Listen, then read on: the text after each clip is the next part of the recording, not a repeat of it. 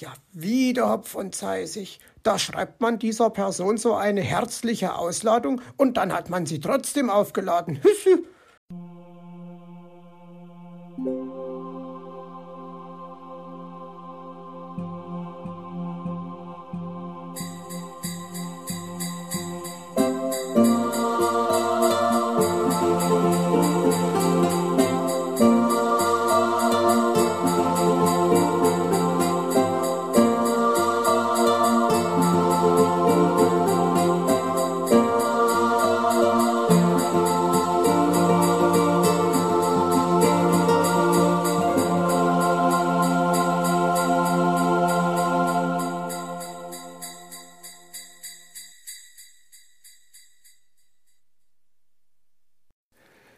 Elster mal zwei.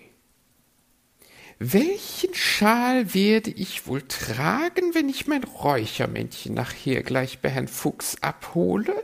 fragte sich die Elster und probierte einen leuchtend gelben an.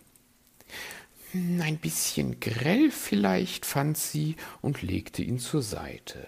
Aber dieser hier, der könnte genau richtig sein.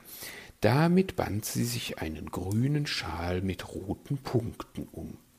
Ach, wie der kratzt. Wie konnte ich den nur kaufen? murmelte sie und warf ihn weit von sich. Ich werde ihn am besten meiner Freundin Olli zu Weihnachten schicken.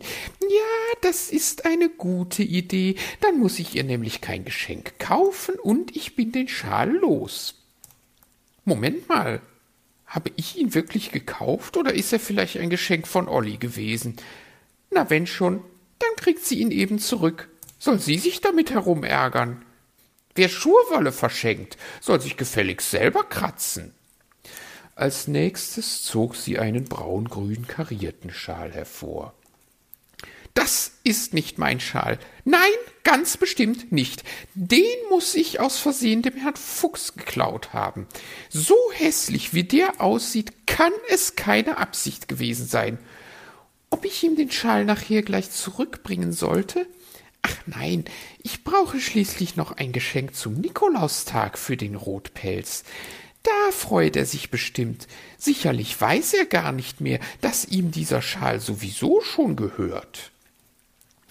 Endlich fand sie einen himmelblauen Schal mit goldenen Sternen. Den werde ich mir umlegen, dazu noch die passende Pudelmütze, und ich bin ein himmelblauer Farbtupfer im weißen Märchenwald. Als sie am Fuchsbau ankam, reagierte niemand auf ihr Klopfen. Frau Elster dachte sich nichts dabei, sie brauchte schließlich keine Einladung, um in den Fuchsbau zu gehen. Also schob sie die Tür auf. Auf dem Tisch lag die Schachtel mit ihrem Räuchermann und daran lehnte eine Karte. Liebe Frau Elster, ich habe Ihren Schmuckhändler repariert. Leider habe ich heute keine Zeit für Sie. Ich habe nämlich etwas Wichtiges in meinem Schuppen zu erledigen. Sie brauchen nicht auf mich zu warten. Ich wünsche Ihnen einen guten Heimweg. Liebe Grüße von Herrn Fuchs. Also nein, da wirft er mich einfach hinaus und das auch noch schriftlich. Eine Unverschämtheit ist das, regte sie sich auf. Dann schob sie den Deckel von der Schachtel. Was ist denn mit dir passiert? war sie entsetzt, als sie das Räuchermännchen anschaute. Herr Fuchs hatte den Kopf falsch herum angeleimt. Also nein, eine Frechheit ist das. Jawohl, eine Frechheit. Ich werde jetzt zu ihm in den Schuppen gehen und ihm einmal gehörig die Meinung sagen. Es ist mir ganz egal, wie wichtig die Sache ist, bei der er mich nicht dabei haben will. Und dann flatterte sie wutentbrannt zum Schuppen hinüber. Die Tür ließ sich nicht öffnen, Herr Fuchs hatte sie verriegelt. Sie lief um den Schuppen herum. Das große Fenster war mit einem Tuch verhängt. Was tat er nur dort drin? Irgendwo musste es doch eine kleine Lücke geben, durch die sie hindurchschauen konnte. Wer sagt es denn? Kreuzspinne und Kreuzschnabel, ich glaube, da draußen spioniert jemand. Das kann doch nur die Frau Elster sein. Na warte, du neugieriger Schnabel, dir werde ich es schon zeigen. Und schon riß er an dem Tuch, das vor dem Fenster hing, um auch noch den letzten kleinen Spalt zu schließen. Ach nein, ach du dicke Schneeflocke, jetzt kann ich die Elster gleich einladen. Er hatte das Tuch nämlich mit seinem heftigen Ruck heruntergerissen, und schon konnte er eine laute Elsterstimme hören. Also, Herr Fuchs, was muss ich sehen? Jetzt ist es passiert, sie hat alles gesehen. Meine ganze Überraschung ist im Eimer. Herr Fuchs machte die Schuppentür auf und ließ seine Freundin herein. Soll das etwa ich sein? fragte sie und betrachtete interessiert die Figur auf seinem Arbeitstisch. Ja, Elsterchen, das sind Sie. Ich habe sie gedrechselt und will sie nun bemalen, erklärte der Fuchs und sah sie erwartungsvoll an. Die Elster schwieg. Na, was ist nun? Sie sagen ja gar nichts, und den Schnabel kriegen Sie vor lauter Staunen auch nicht zu.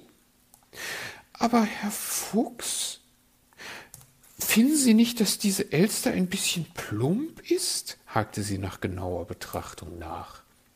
Nein, ich finde, diese Elster ist genau richtig, meine Liebe. Sie gleicht Ihnen bis auf die letzte Feder. Na ja, gut sieht sie schon aus. Schließlich habe ich ihr ja als Vorbild gedient. Aber diese Kette, ich finde, sie macht mich ein bisschen dick. Glauben Sie mir, Elsterchen, diese Kette macht sie noch schöner, sagte der Fuchs. Was wollen Sie eigentlich mit einem Holzmodell von mir? erkundigte sie sich. Ach, das Holzmodell, ja, das stelle ich mir in meinen Bau, so habe ich sie immer bei mir, auch wenn sie einmal nicht da sind, sagte der Fuchs. Und dabei dachte ich, dass Sie sich freuen, wenn ich einmal nicht bei Ihnen bin. Wie kommen Sie denn darauf? tat er unschuldig. Sobald Sie gegangen sind, beginne ich doch schon Sie zu vermissen und freue mich schon auf unser nächstes Wiedersehen.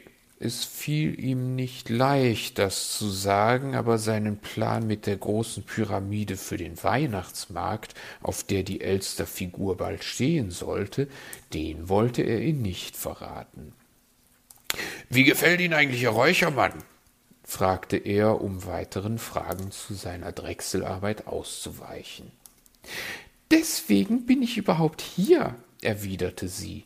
Ach, ich dachte schon, es ist Ihre Neugierde murmelte er. Was sagten Sie? wollte sie wissen. Ach nichts, wiegelte der Fuchs ab. Mein Räuchermann gefällt mir ganz und gar nicht, beschwerte sich die Elster. Er schaut ja nach hinten. Ach, ich dachte, das muss so sein, damit er sieht, wenn sich ein Dieb in seinem Rücken anschleicht. So ein Unsinn. Er schaut sich nach hinten um und von vorn können ihm die Diebe den Schmuck aus seinem Bauchladen klauen. Also Herr Fuchs, schimpfte die Elster. Ja, wenn ich so darüber nachdenke, damit könnten Sie recht haben, brummte der Fuchs. Also schön, ich muss ihn also noch einmal köpfen und danach nochmals zusammenkleben und Sie können ihn morgen bei mir abholen. Aber jetzt male ich der Elsterfigur erst einmal noch einen schönen roten Schnabel. Sie finden meinen Schnabel schön? freute sich die Elster. Nicht Ihren, den Schnabel der hölzernen Elster finde ich schön. Und Sie können auch sehen, warum. Er ist nämlich geschlossen. Und mein Schnabel wird sich heute für Sie auch nicht mehr öffnen. Da können Sie ganz unbesorgt sein, sagte die Elster und schwirrte ab.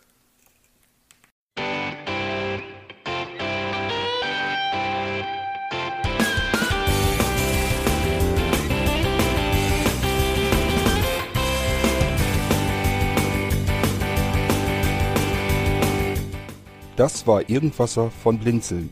Wenn du uns kontaktieren möchtest, dann kannst du das gerne tun per E-Mail an podcast.blinzeln.org oder über unser Kontaktformular www.blinzeln.org. Blinzeln schreibt man in unserem Fall immer mit einem D in der Mitte. Wenn du möchtest, kannst du uns sehr gerne auch einen Audiobeitrag auf unseren Podcast Anrufbeantworter sprechen. Der hat in Deutschland die Telefonnummer 05165 439 461. Und wenn du uns aus dem Ausland anrufen möchtest, dann ersetze einfach die erste 0 gegen die 0049 für Deutschland. Wir bedanken uns für dein Interesse und freuen uns schon darauf, wenn du auch beim nächsten Mal wieder mit dabei bist.